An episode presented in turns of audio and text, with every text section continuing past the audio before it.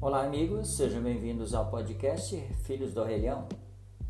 Esse programa foi criado com o intuito de mostrar a todos os ouvintes um pouco do budismo de Nichiren Daishonin. Falar então episódios recentes e coisas mais antigas. Obrigado pela atenção. Gostei show. Arigatou gozaimashita. Tá.